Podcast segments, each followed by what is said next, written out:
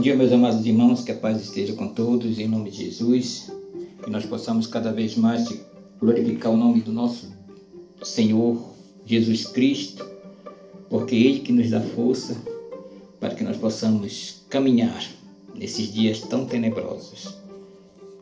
Senhor nosso Deus e nosso Pai, fala conosco nesta manhã, que nós estamos aqui pela manhã, ao meio-dia, tarde, orando, Senhor, por cada um, por cada uma dessas pessoas que confiaram, né?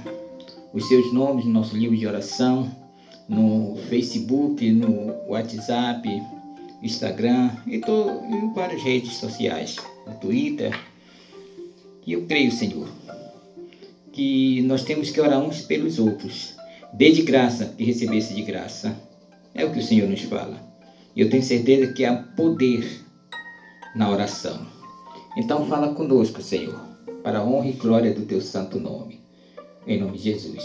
Estamos numa caminhada agora no livro de Atos dos Apóstolos. Estamos no capítulo 3. E o título da nossa mensagem nós colocamos a igreja em oração. E começa assim: Pedro e João subiu ao templo para a oração da hora nona e era levado um homem, coxo, de nascença, qual punha diariamente a porta do templo, chamado Formosa, para pedir esmola aos que entravam. Vendo ele, Pedro e João, que iam entrar no templo, implorava que lhes dessem uma esmola. Pedro, fitando juntamente com João, disse-lhes: Olha para nós. E eles olhavam atentamente, esperando receber alguma coisa. Pedro, porém, lhe disse: Não possuo nem prata nem ouro, mas o que tenho, isso te dou.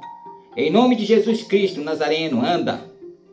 E tomando pela mão direita, levantou imediatamente os seus pés e, tor e tornozelos se firmaram. De um salto se pôs em pé e passou a andar, e entrou com eles no templo, saltando e louvando a Deus.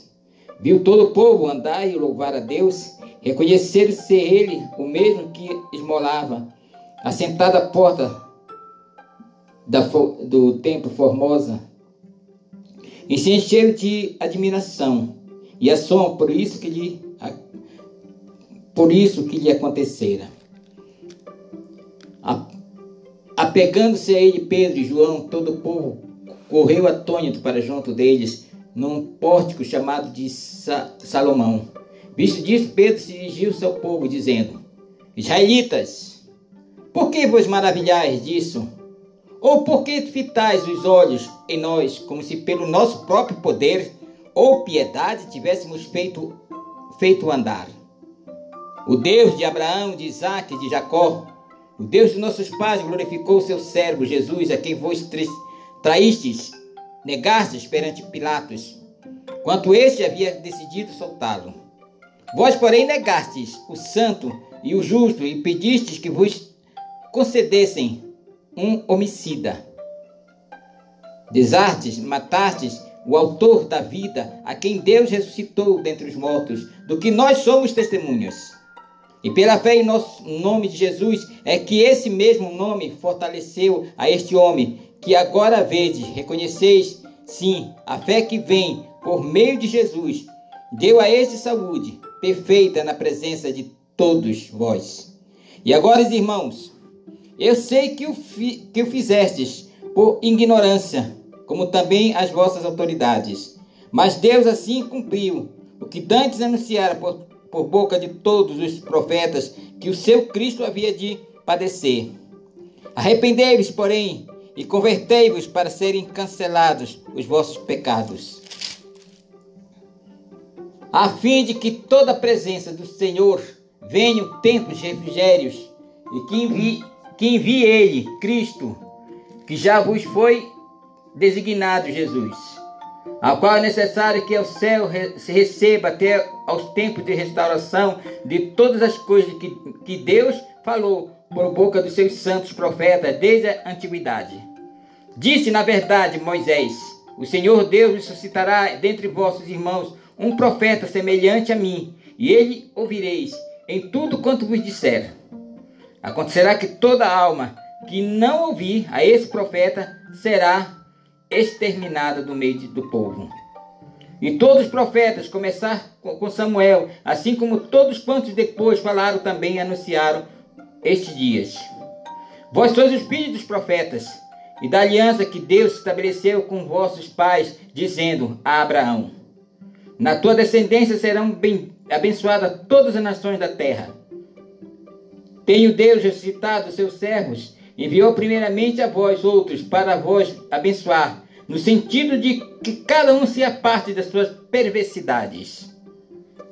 Falava eles ainda ao povo quando sobrevieram sacerdotes, capitão do templo, os saduceus, ressentidos por ensinar eles, o povo anunciaram a Jesus ressuscitado, a ressurreição dentre os mortos. E os prenderam e recolheram ao cárcere até o dia seguinte, pois já era tarde.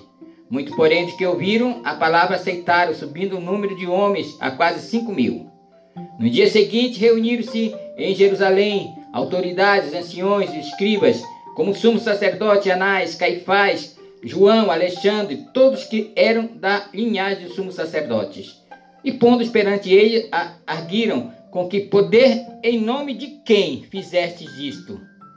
Então Pedro, cheio do Espírito Santo, lhes disse: autoridade do povo e anciões, visto que hoje somos interrogados a propósito do benefício feito de um homem enfermo e do modo que foi curado, tomai conhecimento vós todos, a todo o povo de Israel, de que em nome de Jesus Cristo, o Nazareno, a quem vós crucificastes e a quem Deus ressuscitou dentre os mortos, sim, eu seu, em seu nome o que está curado perante vós.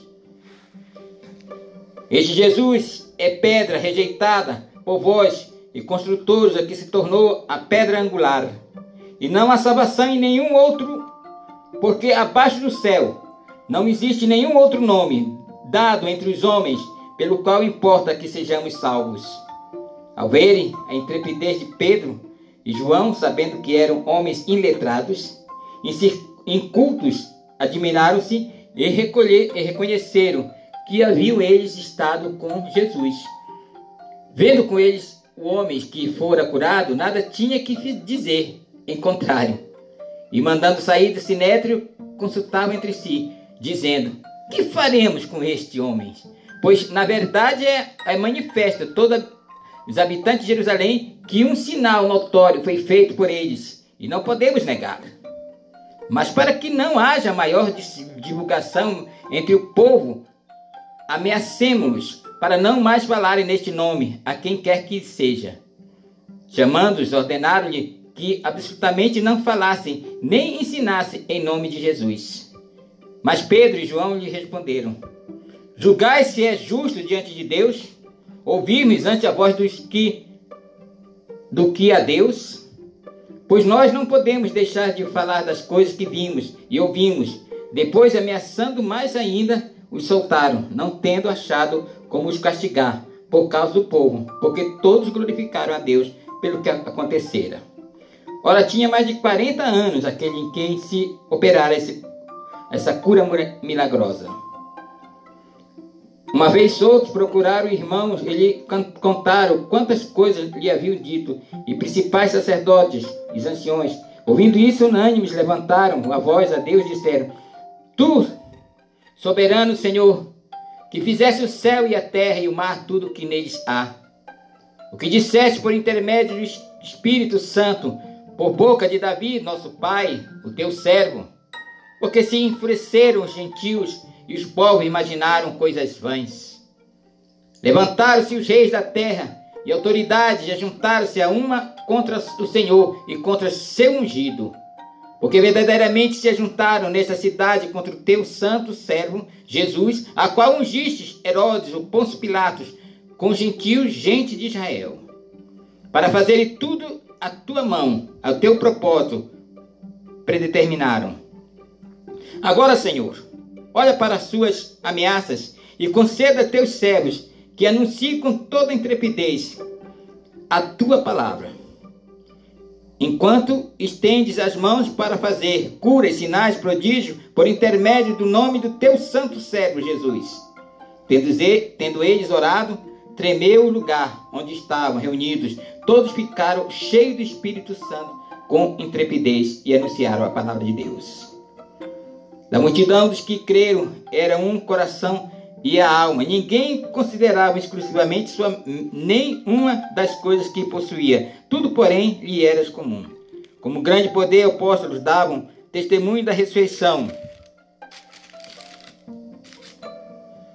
do Senhor Jesus. Em todos eles havia abundante graça, pois nenhum necessitado havia entre eles, porquanto que possuíam terras ou casas vendendo-as trazia valores correspondentes e depositava aos pés dos apóstolos. Então se distribuía qualquer um à medida que alguém tinha necessidade.